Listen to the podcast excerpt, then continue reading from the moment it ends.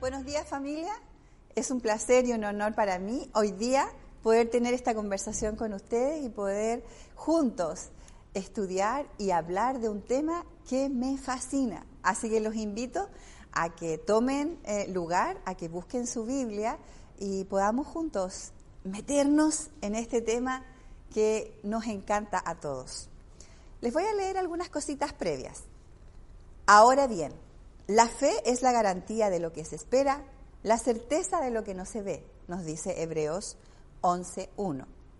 Vivimos por fe, no por vista, nos dice 2 Corintios 5.7. Pero que pidan con fe, sin dudar, porque quien duda es como las olas del mar, agitadas y llevadas de un lado a otro por el viento, nos dice Santiago 1.6. En realidad, sin fe es imposible agradar a Dios, ya que cualquiera que se acerque a Dios tiene que creer que Él existe y que recompensa a quienes lo buscan, nos dice Hebreos 11:6. Querida familia, quiero que hoy día conversemos sobre la fe. ¿Qué no es fe? Vamos a partir dejando claro esto. ¿Qué es lo que no es la fe? La fe no es esperanza. No es lo mismo tener esperanza que tener fe. La esperanza, según la Real Academia de la Lengua, dice que se basa en hechos, busca lo interno para ver lo tangible. La esperanza es optimismo. Fe no es confiar en nuestras capacidades, familia. Fe no es solo creer en Dios, porque, ojo, dice la palabra que los demonios creen y tiemblan. La fe no es un pensamiento positivo. La fe sí nos ayuda a tener los pensamientos correctos y positivos, pero los que vienen a través de la promesa. Dice Jeremías 29, 11 que Él tiene pensamientos de bien y no de mal sobre nosotros, para darnos el fin que esperamos. O sea, vamos a tener pensamientos positivos, sí, frente a una situación, pero no quiere decir que tengamos fe. La fe no es magia. La fe no es una varita mágica que cumple todos nuestros deseos. La fe no es la forma de conseguir mi voluntad, porque familia, mi voluntad no es la que se debe hacer en la tierra, es la voluntad de Dios, es la voluntad del Rey la que tiene que hacerse en la tierra.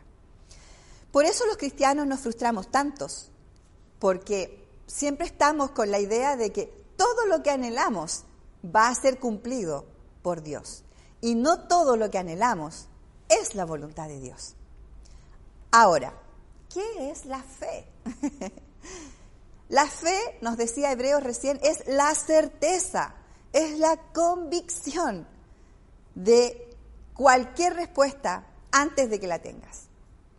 Pensaba en esto y ya que estoy aquí en la iglesia, eh, veo los focos, veo este sistema de audiovisión veo la cámara maravillosa que tenemos y puedo decir que esto ya no es fe, pero sí fue hace un año atrás la fe nuestra cuando comenzamos a orar por este proyecto.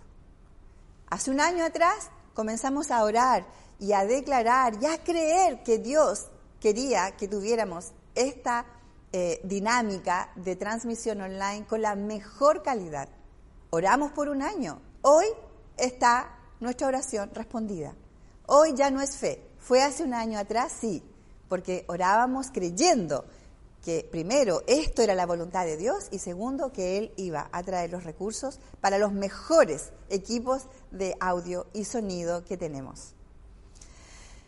Todo lo que vemos hoy, todo familia, es algo que no se veía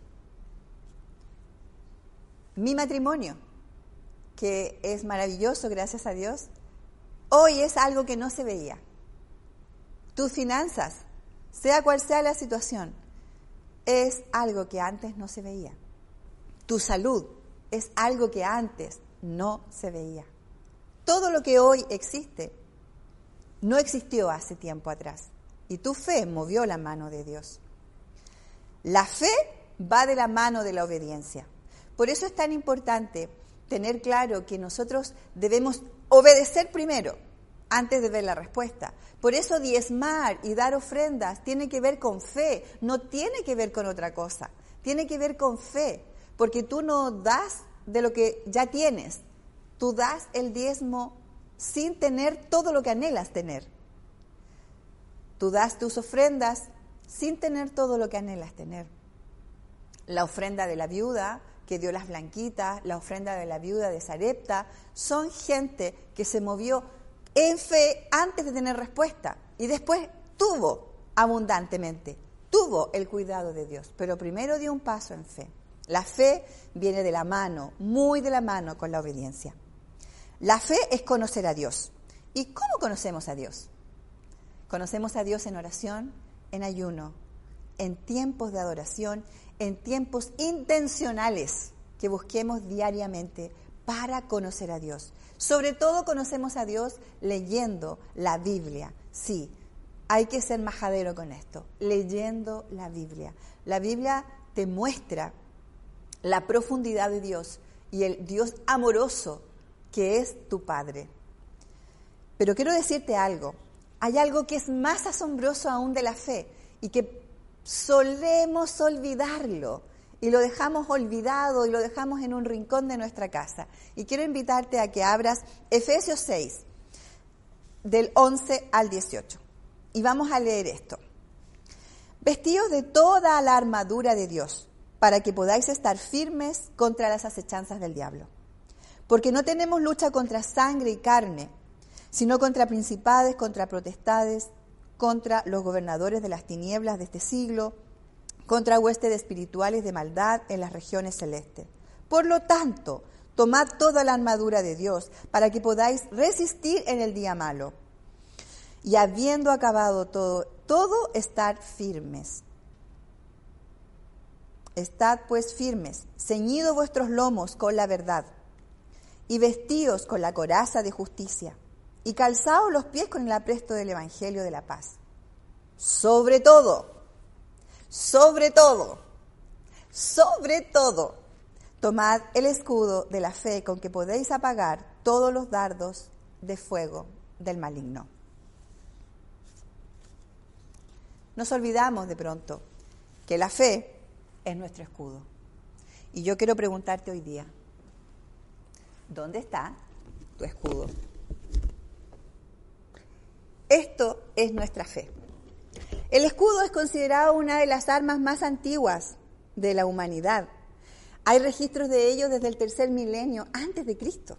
Los guerreros usaban esto para protegerse, para protegerse de ataques directos o ataques aéreos. El escudo era eh, el arma que utilizaban todas las culturas. Todas las culturas tienen registro de haber ocupado el escudo. Era su arma de defensa. Iban cuerpo a cuerpo con un escudo les lanzaban ataques desde lejos y colocaban el escudo. El escudo cubría al guerrero de todas las agresiones. Mi pregunta familia es la siguiente. ¿Dónde está tu escudo hoy día? ¿Lo has dejado en un rincón, olvidado? ¿Con qué estás dando la pelea? ¿Con qué estás dando la batalla?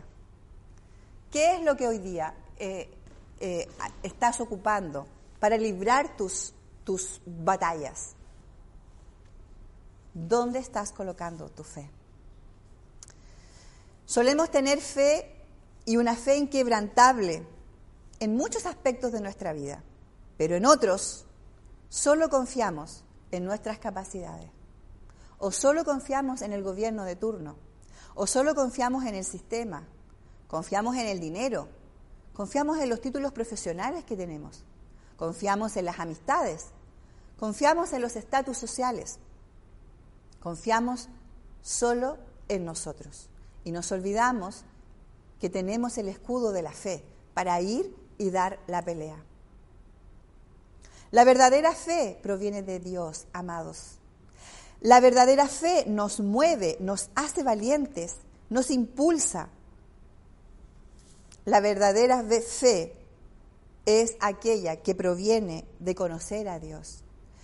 Quiero invitarte esta mañana a que tú tomes una decisión y decidas intencionalmente buscar a Dios cada día.